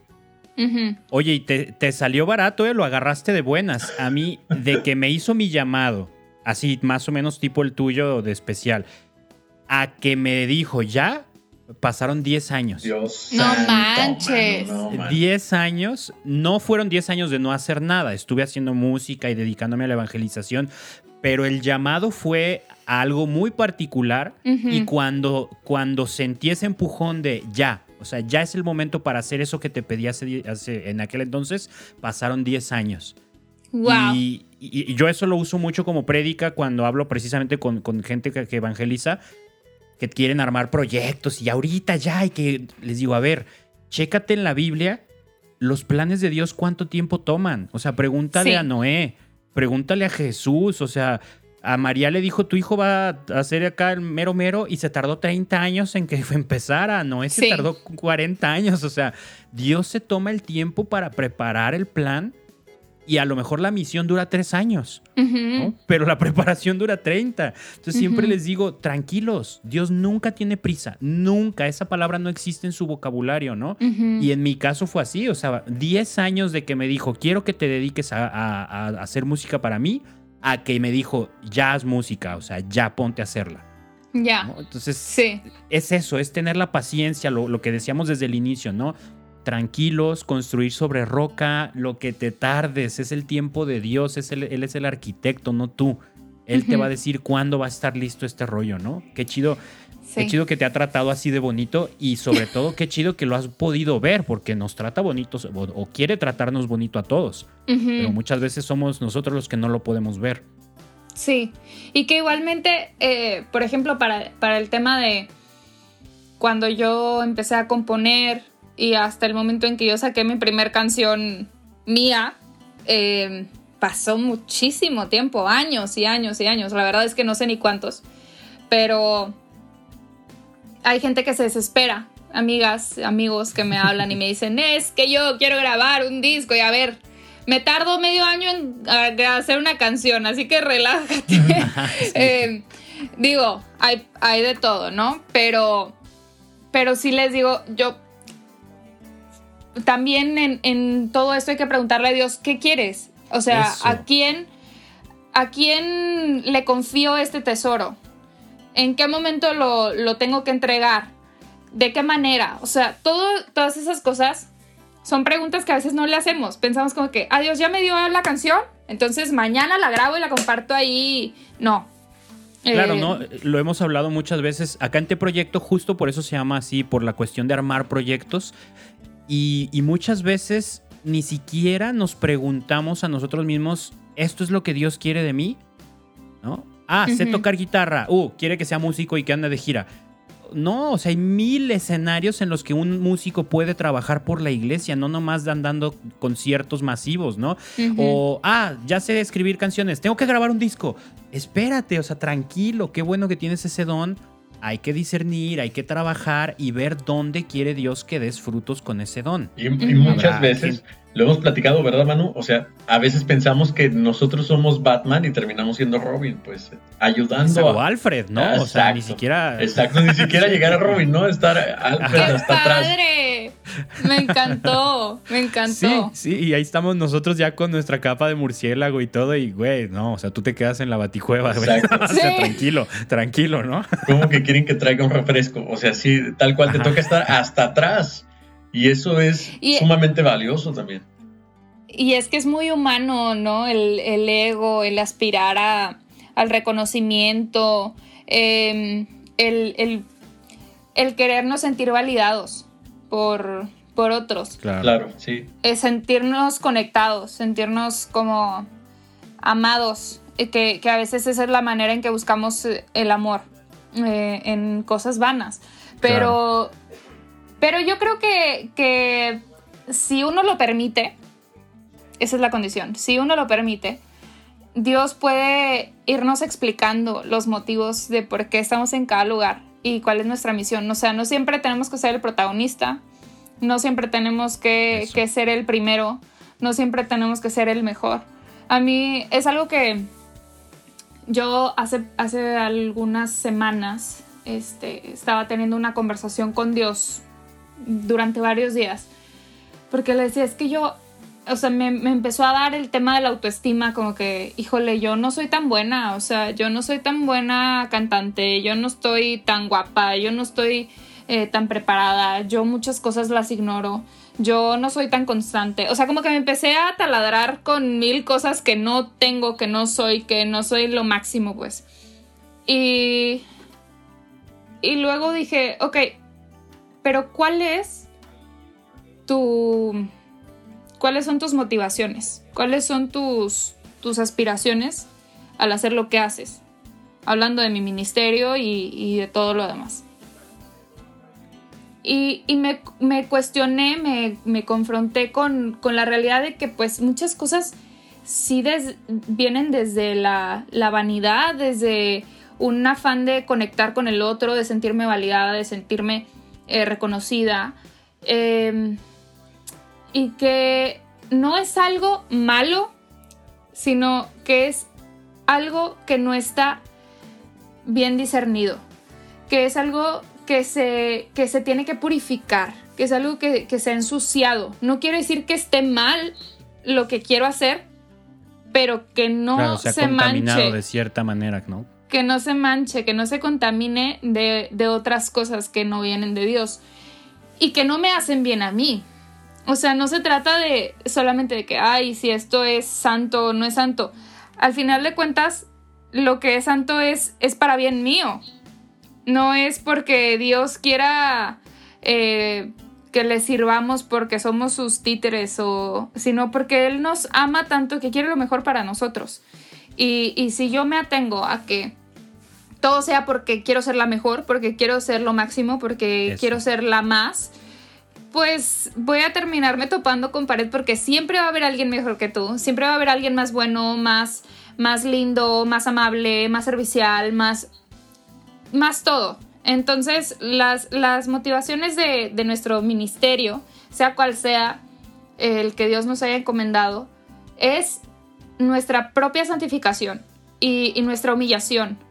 Em, y, con humillación quiere decir no, no que, hagamos cosas en las que no somos buenos o que, o que hagamos el ridículo, sino que, que seamos siempre el servidor de los demás que, seamos siempre prontos para escuchar, para, para atender la necesidad de nuestro hermano.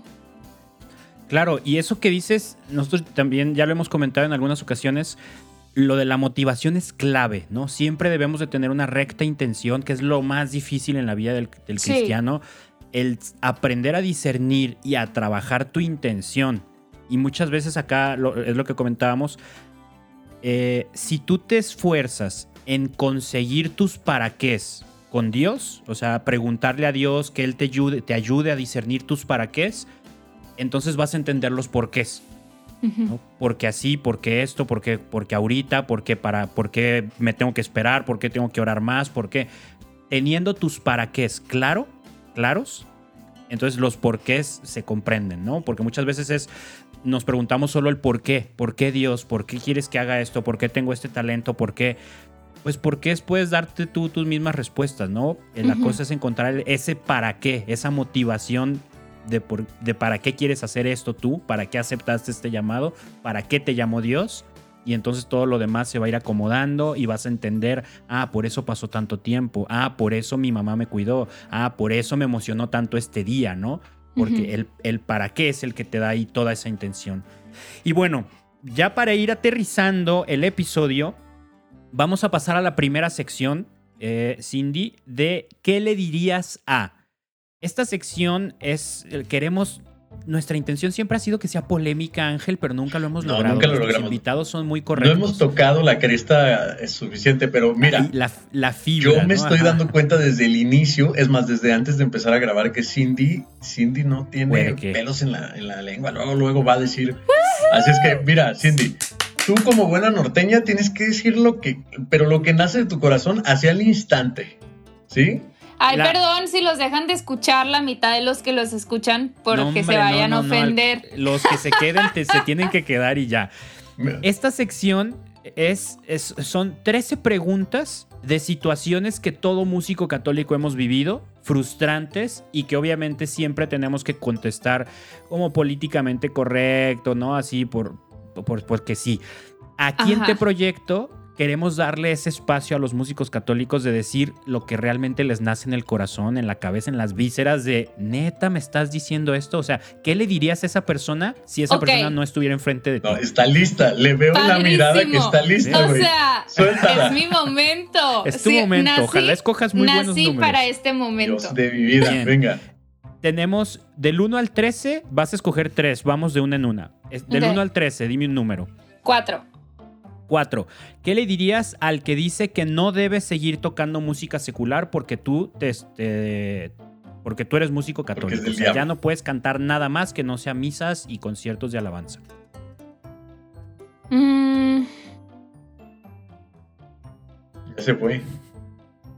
A ver. Fue el vato ya.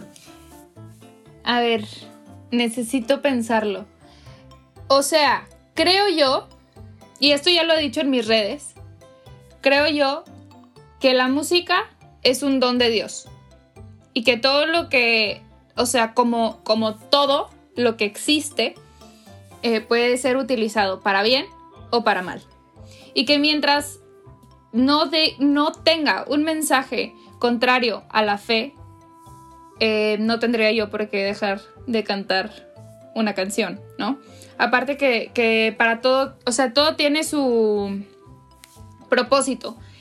Y esa, o sea, la música secular, pues se la voy a cantar al enamorado, o se la voy a cantar Al ex que rompió el corazón, o se la voy a cantar a mi mamá, o se la voy a cantar a mi abuelita. Perfecto. O sea, eh, el propósito de esa canción no era cantársela a Dios. Entonces, pues no se la estoy cantando a él. Entonces no tiene nada que ver porque no la estoy cantando en la misa, en el momento litúrgico. Yo no le veo, la verdad, ningún problema. Y voy a seguir escuchando música secular y la voy a seguir cantando. Y en mi fiesta no voy a poner alabaré, alabaré. O sea, voy a, voy a poner un- una canción padre que me gusta. Buenísimo. Muy, muy, muy buena respuesta. Eh, otro número, del 1 al 13, que no sea el 4. Eh, siete. 7. ¿Qué le dirías, qué le dirías al amigo que te dice que cantes una de tus canciones y cuando vas a la mitad él ya está distraído conversando con alguien más? Así, de, ándale, Cindy, canta, canta, Sí, canta. cántanos, y, ah, sí, por cierto, y se va y se sirve un vaso y ya te dejó ahí a media canción. O sea, la verdad es que es muy difícil que yo cante, cante, ¿sabes? Me choca el... cante, cante. O sea, me choca el... Que Cante, cante, que ca- cante. O es odioso, sí, es sí, sí. O sea, la verdad es que lo más probable es que batearía a la persona que me lo diga. Desde el No. inicio. Ajá, no. Es muy raro que yo haga algo así para entretener, pues. ¿Me explico? Sí, sí, sí. Entonces, probablemente esa situación no sucedería. Bien. Me, me encantó el término, Ángel. Yo lo voy a usar siempre. No, yo no canto, canto. Yo no canto, Yo no canto. canto, canto, no. Ah, yo, yo no, No, le hago eso del cante, cante. A ver, ¿tú sabes bailar? Que baile. A Ay, ver, ah, ¿sabes llorar? Que No, llore. no, A ver, Dios mío, Ah, que llore. Que llore. Ah, tú, sabes llorar mucho, ¿eh? Eso es lo tuyo. Que llore, que, Que llore. llore. Que llore. Hay que motivarlo. Muy bueno. No, ahí cuando te digan eso, ándale, canta, canta, les puedes decir, mejor te saco una muela, a ver. ¿no? Sí, ándale. Eso lo sé hacer muy bien y te cobro. No, ¿sabes cuál es mi respuesta siempre? Cuando me dicen, a ver, canta, y les digo, no, yo cobro por eso. O sea, y entonces ya no me dicen nada. Buenísimo. Eh, último, del 1 al 13, que no sea 4 y que no sea 7. Eh, del 1 al 13. Eh, 12. 12. ¿Qué le dirías al organizador del evento que te dice, pueden hacer la prueba de sonido después de misa de 7, pero el evento empieza a las 8? Mm, pues le diría que hago la prueba de sonido antes de la misa y que no hay opción de no hacer la prueba de sonido. O bien que podemos mover el evento a las 8.30. Estoy dando Bien, gracias a. Dios de que, de que no es como los otros invitados de, hermano, no, hermano, mire, la misericordia. No, nada, nada. Ah, no, o se no, hace no, no. antes o no se hace y punto, y se acabó. Sea, mira, O sea, o sea, para todo hay momentos. Hay momentos para ser concretos y hay momentos para, para el apapacho y el abrazo y el hermanito y Dios te bendiga. ahora nos la aplicaron así, estábamos en Guerrero con Marco López y viajamos desde Veracruz para llegar temprano a hacer la prueba de sonido que ya se había hablado y todo. Y llegamos y, ah, no los contemplamos en el montaje de la prueba. O sea, ahorita está la procesión, sigue la misa con coro y luego, luego el concierto. O sea, no hay chance de probarlos. Y nosotros de no manches, viajamos 6, 7 horas para llegar a tiempo para la prueba. Y, y aparte nos tuvimos que aventar 3, 4 horas de evento antes de tocar, ¿no? Así como, no, no, no, pero bueno. Y finalmente, Ya te imaginarás qué les dije yo, qué le diría. Ah, sí, sí, Finalmente probamos con la primera canción. Tuvimos que probar con es la primera eso es canción. terrible, horrible, eso es horrible. terrible. El- la primera canción puede ser el gancho de una persona Es- o puede, puede ser, ser, el sí. bye. Olvídalo. Una, a mí en televisión, a mí en televisión me ha pasado que el lado contrario, el- los citas una hora antes y llegan 15 minutos si quieren sonar bien. O sea, no es imposible, es imposible. Necesitas tiempo, porque dicen, pues nada más es conectar, ¿no? Y le subes. No, no, amigo, no, no es eso. Y le subes. Sí, sí, sí, así. subes y le bajas. Bueno, no, no, no voy a decir el nombre, pero una vez llegó un- una chica con su guitarra ya lista y cinco minutos antes de empezar, llega, se sienta, se conecta y todavía al aire dice... "Es Toc, que, toc, toc. Bueno, sí, sí, oye, y ya, ya le habían dado el conteo de 5, 4, 3, 2, ya No. estás al aire. No, hombre, fue ah, frustrante. Sí, Sáquela del no, aire. pésima. Y bueno, pues un saludo a ella, que nos está mirando seguramente. Una vez en un concierto de Molotov, me acuerdo, me gustó mucho porque empiezan, tocan y todo, terminan la primera canción y dice el vocalista. Bueno, bueno, ya saben, la primera siempre sale de la chingada, pero ahorita ya a partir de aquí todo padrísimo, ¿no? Sí, mu- muchas veces sí, la primera suele salir así. Sí, sí pasa. A mí me ha pasado de que, por decir, en una vez que de repente me avento las horas santas sola, y me llevo mis pistas y así. Y entonces la retroalimentación y la computadora y no sé qué. Nada, padre, empiece, el rito, empiece. O sea, ¿cómo le hago? No puedo. Pero Sí. pero sí me ha pasado de. No se debe de hacer, pero me ha pasado un par de veces de que llegas raspando y no alcanzas a probar. Y pues el padre tiene que hacer lo que Claro, tiene que hacer. Eh, Ahí sí, cuando es tu culpa, pues ni modo. A. Pero, ajá, pero cuando ya también se quedó en un acuerdo, eh, pues es, es bueno respetar. Yo sí soy bastante clara con eso. Qué chido, qué chido. Ok, vamos con la siguiente sección, Cindy. La sección del momento random. Le hicimos, este, sacamos convocatoria en redes sociales para que nos compartieran las preguntas más X, más sin sentido, más inesperadas que se les ocurrieran. Nos llegaron, siempre nos llegan de, ay, ¿cuál es tu momento más inspirado? Esas no te las vamos a hacer porque les dijimos, no, son preguntas random y si quieres que se Sí. las hagamos, tiene que ser sin sentido. Ok. La idea es que contestes lo más rápido que puedas, sin pensarle mucho. Te va a ser una ángel, una yo, una ángel, una yo y así, ¿ok? Ujú. ¿Estás listo, Ángel? Sí, ¿Puedo empezar yo? Tú empiezas. Mi- mi- la, pregunta que tengo de así, la primera es la mejor de todas. ¿Lista? Ay, no lo sé. Luego soy lenta para pensar, Venga. pero dale. Listo, aquí voy. Si tuvieras la oportunidad de ser una tortuga ninja, ¿cuál de las cuatro serías? No conozco las Te las tortugas ninja. presento. Ah. ¿No qué? ¿No conoces las tortugas O sea, ninja? Su nombre. ciertamente nació en el ¿Alguna vez- 96. Nació en el Alguna 96. vez ya- vi algún capítulo. Sé que uno se llama Miguel Ángel, Ajá. pero no, o sea, ni ubico de qué color es, o sea, nada, no, No, lo siento, es que- los decepcioné. La azul es Donat- la azul es Miguel Ángel. No, la azul es Leonardo, Leonardo. de Leonardo da. Vinci. La morada es Donatello. Donatello. La roja es Rafael. Ajá. Y la naranja es Miguel Ángel. Miguel Ángel. Los sí, cuatro claro. Tienen el nombre de, de artistas italianos. Tienes que elegir una, aunque no los conozcas. Pues seré Miguel Ángel porque era el único nombre que me sabía. Ah, Bien. ok. ¿Qué- qué- Miguel Ángel qué usaba? ¿Los chacos o los trinches? Lo- los chacos, güey. Los- ¿Miguel Ángel era el de los No, chacos? espérame. ¿O el de los trinches? No, sí, era el de los chacos. ¿Yo? Era el de los chacos. Ah, ok. Sí, creo, espero. Tú y yo bien expertos, ¿no? Sí, Ahorita vamos a ir a ver capítulos las acabando la tortugas ninja, entrevista. por Dios, las tortugas ninja me siento tan mal. Te fallé, Bueno, yo soy te del fallé. 88 y ella es del 96, claro. Sí, claro, o sea, son casi 10 años, oye. Va, ¿qué género de preferido para cantar? ¿Tu género preferido para cantar? Para cantar, worship. Worship, Sí, bien. este, me, o sea, siento que es en lo que suena más chido la voz y, y la disfruto más. Bien. ¿Cuál es el youtuber que consumes por puro ocio? La, la chica, eres linda chica, la, la que traen en TikTok, ¿Cuál? la de... ¿Cuál? No la La, ubican, de- la no de- puede la ser. del chisme, ¿no? ¿Sí es ella? La de... La, la Ay, que ¿cómo te dice? historias así de... La de la de quisiese pero no pudiese. No, ¿a poco no lo han escuchado? Se me hace que sí, sí tenemos una brecha. ninja. La brecha generacional es muy amplia.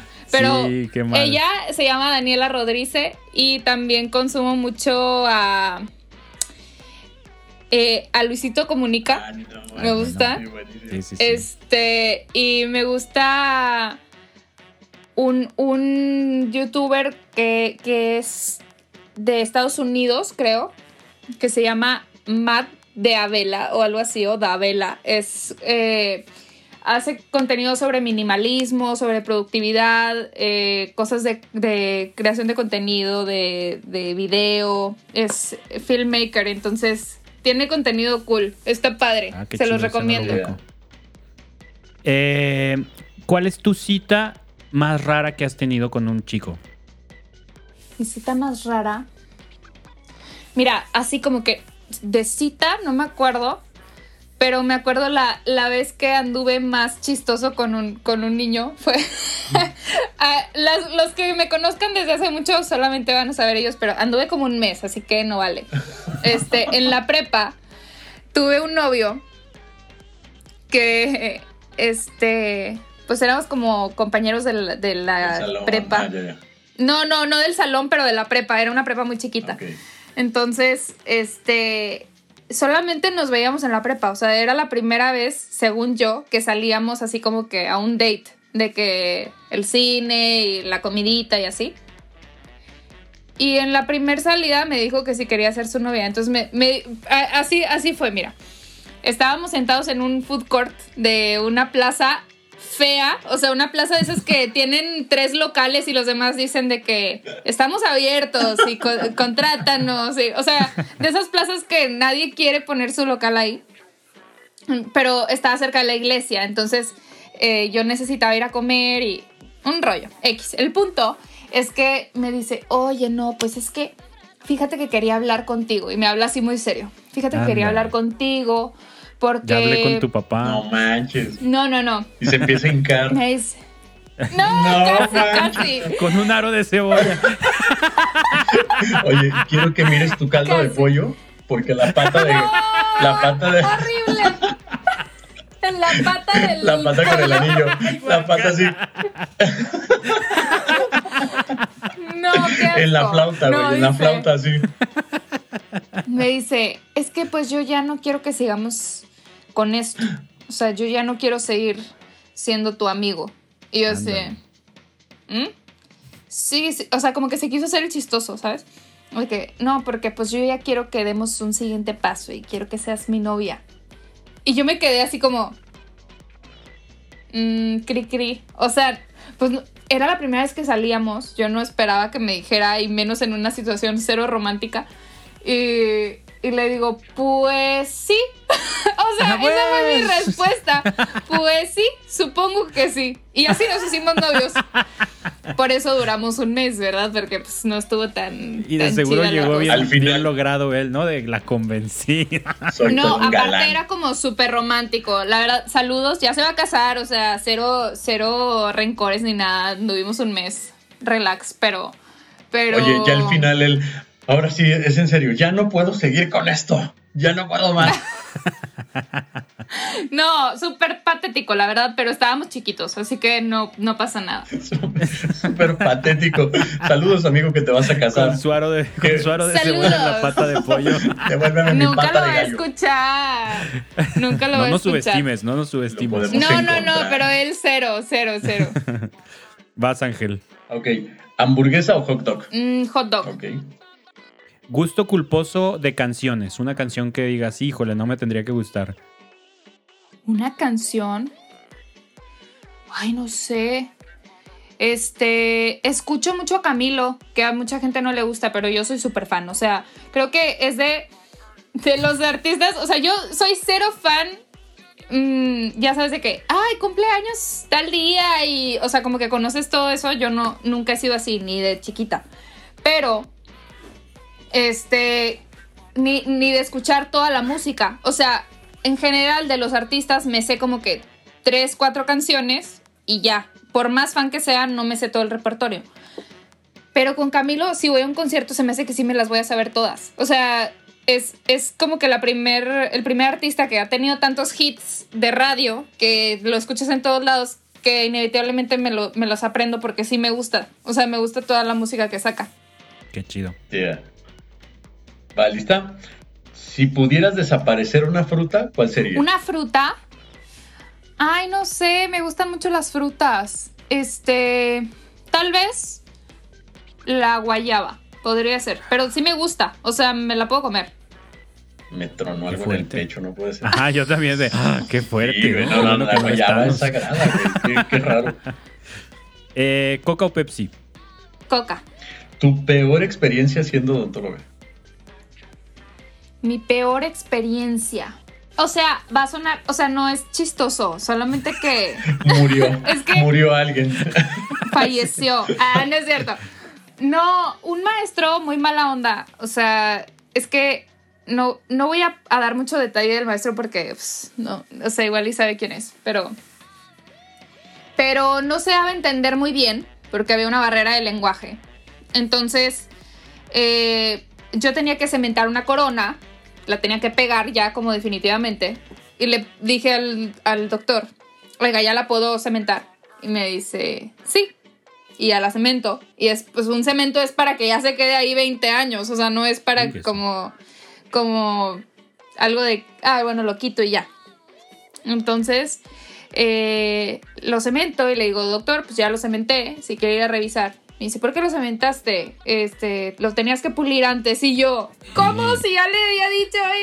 Pero no era a una persona o era un modelo o, No, era una persona. era una persona. Pero digo, la verdad era una chiflazón. O sea, no era, era algo que se podía hacer después, pero él prefería que se hiciera antes. Entonces me dice, quítalo. Y yo, ¿cómo que lo voy a quitar? O sea, no.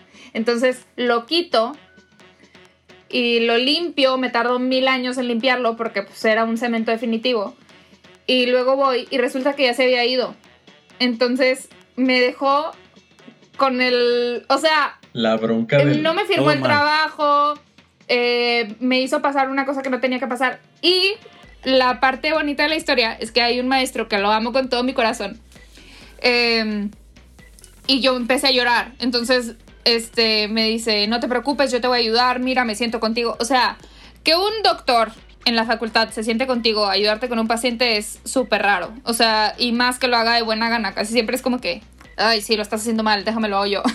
Entonces, él, él me, me dijo de que no, la verdad es que se equivocó el doctor, o sea, a lo mejor él entendió mal o no sé. Entonces, este, pero lo que hiciste estaba bien y no era necesario que lo quitaras, ya lo hubieras dejado yo. ¡ah! Y bueno, nada. Eh, eso yo creo que ha sido la vez que más me he estresado en, mi vida profesional.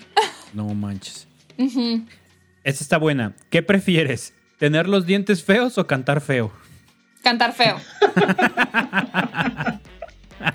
es mi miedo. Es mi miedo. O sea, algo que me da mucho miedo es que tenga un accidente en mi boca. O sea, por decir chocar o, romperme un diente. O sea, me da mucho miedo porque no quiero tener ninguna cosa. No, no quiero tener restauraciones, quiero tener mis dientes sanos, bien. Oye, este. ¿Tienes algún tic nervioso? Eh. Puede ser. O sea, no, no estoy muy segura. Porque cuando canto se me mueve la ceja. Así. Lo pueden ver en mis videos. Así, está, así. ¿Está? Es como un afinador. Así. Es como. sí, sí.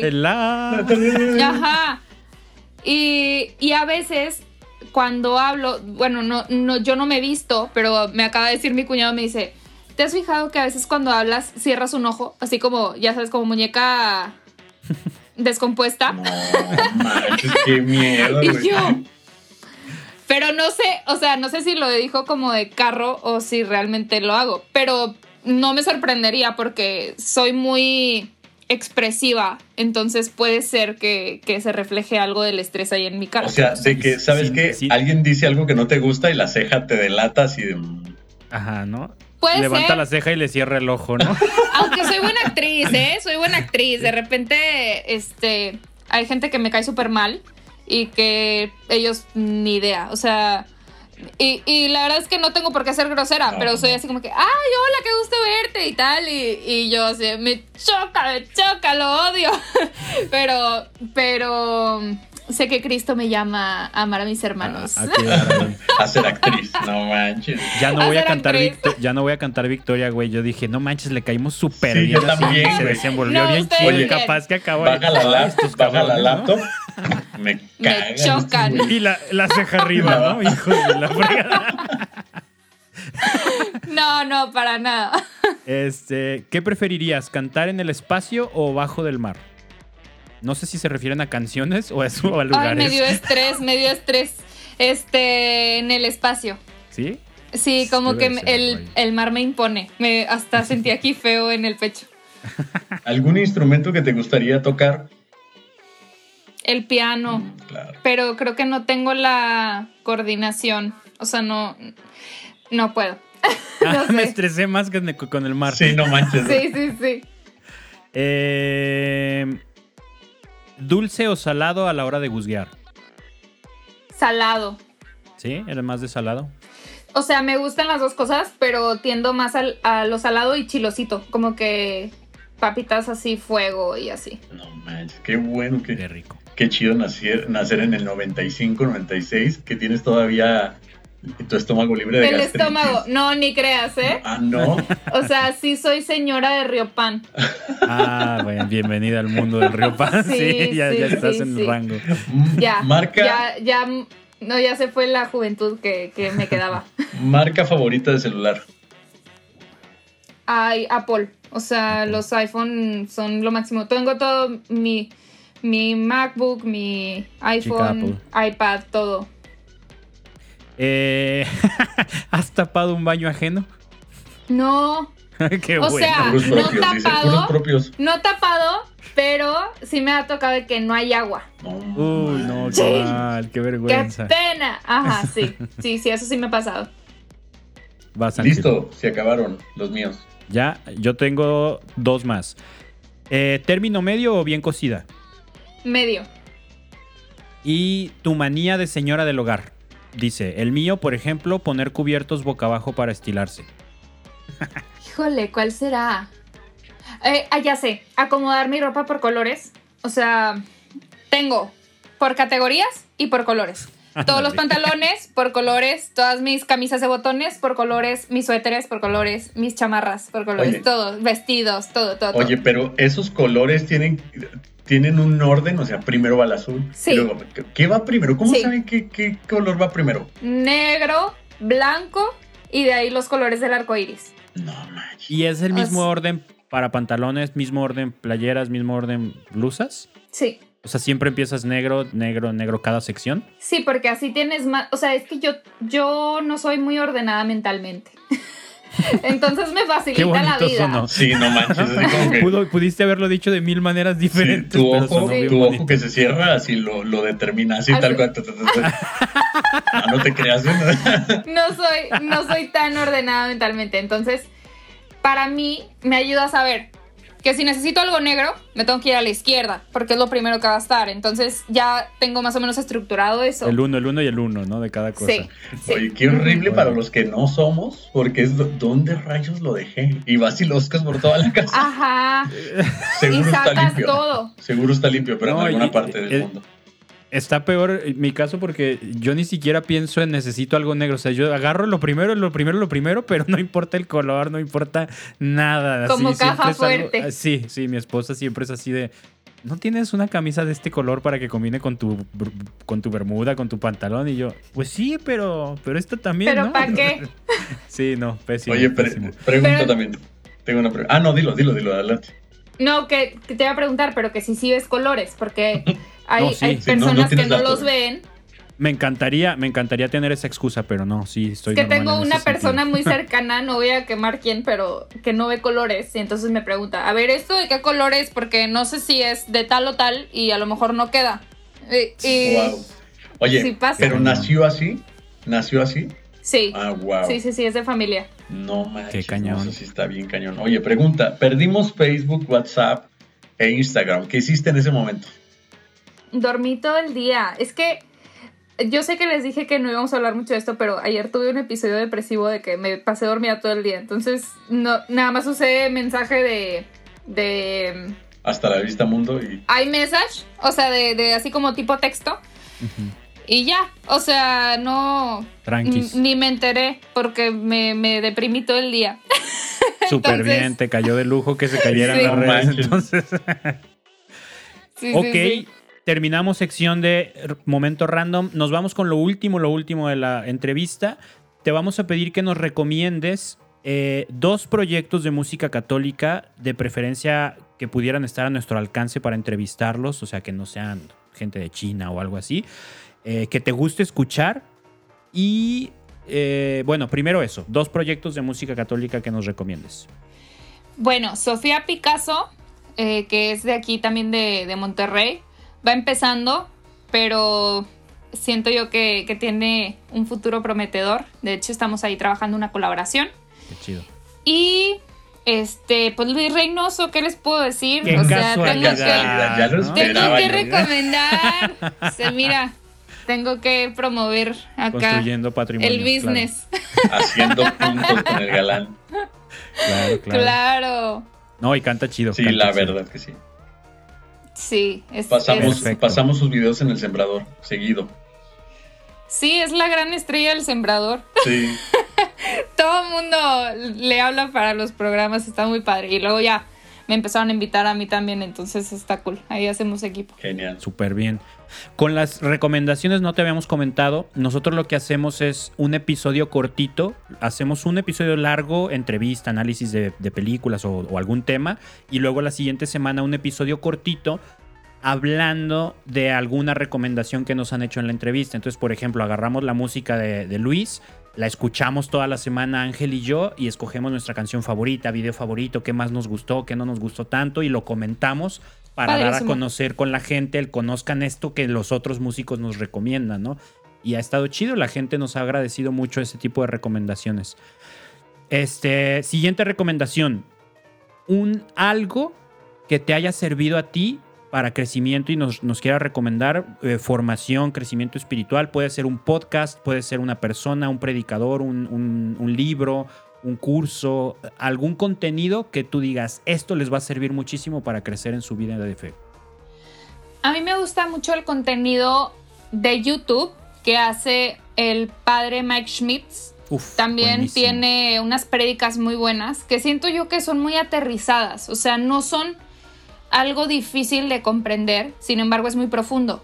Em, en especial, les recomiendo escuchar una donde habla sobre la homosexualidad y, y todos estos temas de identidad de género. Creo que, que a mí me cambió mucho la perspectiva de, de cómo abordar estos temas, porque de repente los tratamos como apestados, ¿no? Como te tolero. A ver, Ajá, estoy güey, obligado. no. El catecismo dice que te tengo que cuidar, que te tengo que tolerar. Exacto. No, no, no, cero. O sea, tolerar es algo que huele feo. Eh, o sea, yo tolero que huela aquí a baño público. Pero, pero a ti no te tengo que tolerar porque no eres desagradable. No eres, no eres una persona despreciable. Claro. No eres un apestado. Eh, con eso los dejo para que se queden picadillos y, y busquen esa conferencia porque está muy buena y creo que es algo que, que recurrentemente tenemos como tema. Buenísimo. Es, ese padre es un crack, o sea, es- lo que hace es buenísimo y todo lo que hacen con Ascension Press, que, que es como donde trabaja. No, Sí. genios, genios de lo mejor que hay en red ahorita en catolicismo, la verdad. Me encanta. Y por último, un consejo técnico para los músicos católicos. ¿Qué les recomiendas que hacer, practicar, poner, no sé, o sea, algo que tú digas, ya, tienes que empezar a hacer esto para que, para, para que tu vida espiritual, tu proyecto avance? Mm, consejo práctico, pero técnico. O, o de... De preferencia que no sea como hora todas las mañanas, pues eso ya lo sabemos, ¿no? Algo muy más particular, algo así como yo Cindy he hecho esto, me funciona, te recomiendo que lo hagas. Híjole. Este, yo creo que un consejo sería, sobre todo para los que lanzan música para, para plataformas, que no caigan en los dos extremos del perfeccionismo, porque nunca vas a estar completamente conforme con, con lo que lanzas. Si- el arte siempre, siempre se puede perfeccionar. O sea, nunca vas a llegar a un punto donde digas, esto ya se completó. Pero tampoco eh, caigamos en el, tengo que sacar porque ya pasaron dos meses o porque ya pasaron tres meses y entonces sacas un mugrero. Porque esta, esta reflexión, porque el año pasado iba yo a lanzar un, un álbum de, de Navidad con covers y, y con originales. Grabo las originales y, y me enfermo de la voz. Entonces, las canciones que grabé después son unas cosas, no me alcanzaba ni siquiera a terminar las frases porque el aire no me alcanzaba. Y entonces eh, decidimos no, no sacarlo y, justo ayer acabo de grabar las voces para lanzarlo completo este, este año. Que el adelanto que tienen son las dos canciones originales, La vida ganó y He nacido para reinar. Y ahora van a salir los covers para que escuchen todo su disco navideño cantado por una servidora.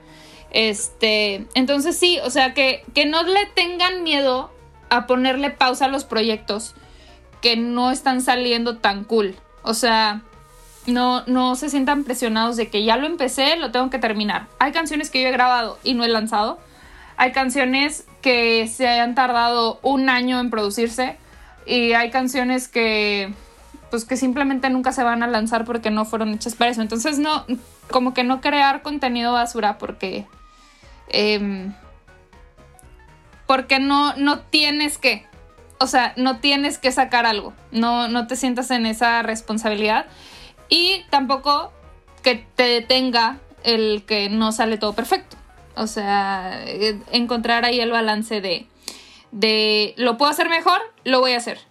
Eh, pero si ya es lo suficientemente bueno, date. O sea, sácalo y, va a ser de bendición para la gente porque al final de cuentas confiamos en que nuestros ministerios tienen fruto no por lo que nosotros hacemos, sino por lo que Dios hace a través de nosotros y, porque Dios se quiere encontrar con, esa persona de una manera que te, que te, está haciendo parte a ti también. Entonces, encontrar el balance. Ahora entiendo la respuesta que diste de término medio. Ni tan tan. El de término medio. sí. Perfectísimo. Oye, Cindy, pues neta, muchísimas gracias por tu tiempo, este, por, por todo lo que nos compartiste, por risas, bromas y demás. Eh, una pena, perdón, te, te, entretuvimos casi dos horas. Es clásico aquí en Te Proyecto, nuestros episodios larguitos. Pero aún así nos faltó preguntarte de mil cosas de otros aspectos de, la vida, de la música, tus gustos, tus influencias y todo. Ya te invitaremos una segunda parte de seguro en algún momento. Eh, algo que quieras compartirnos ya para acabar, para cerrar, algo que quieras decirle a los podescuchas de este proyecto.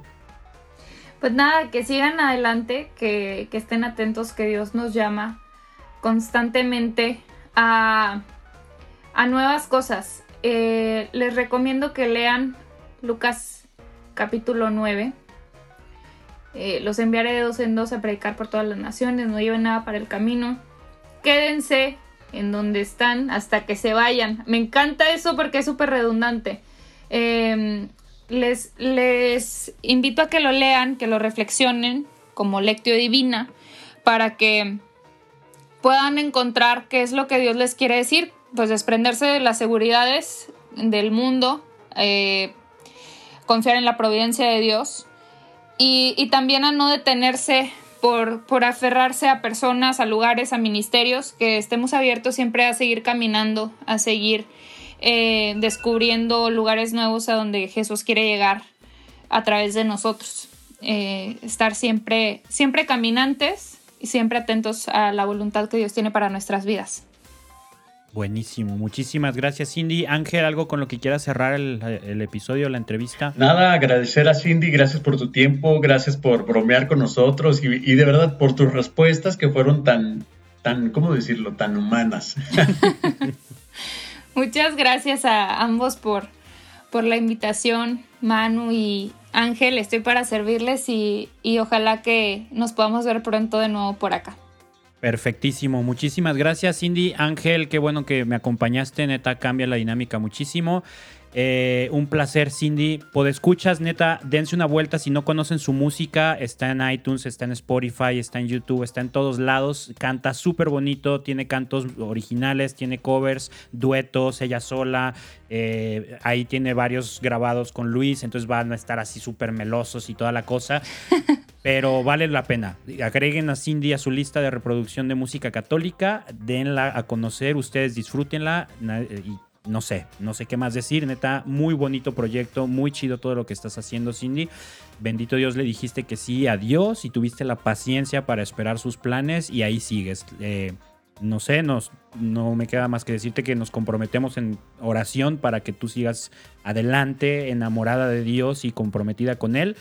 Y bueno, por escuchas, ya saben, nos pueden encontrar en redes sociales, Facebook como T Proyecto, Instagram como T Proyecto Off, eh, TikTok como T Proyecto el podcast y ya tenemos canal de YouTube desde hace un buen rato, también van a poder ver ahí las entrevistas, así es que muchísimas gracias por acompañarnos, nosotros fuimos Cindy, Ángel y Manu, eso fue todo, muchísimas gracias. Bye.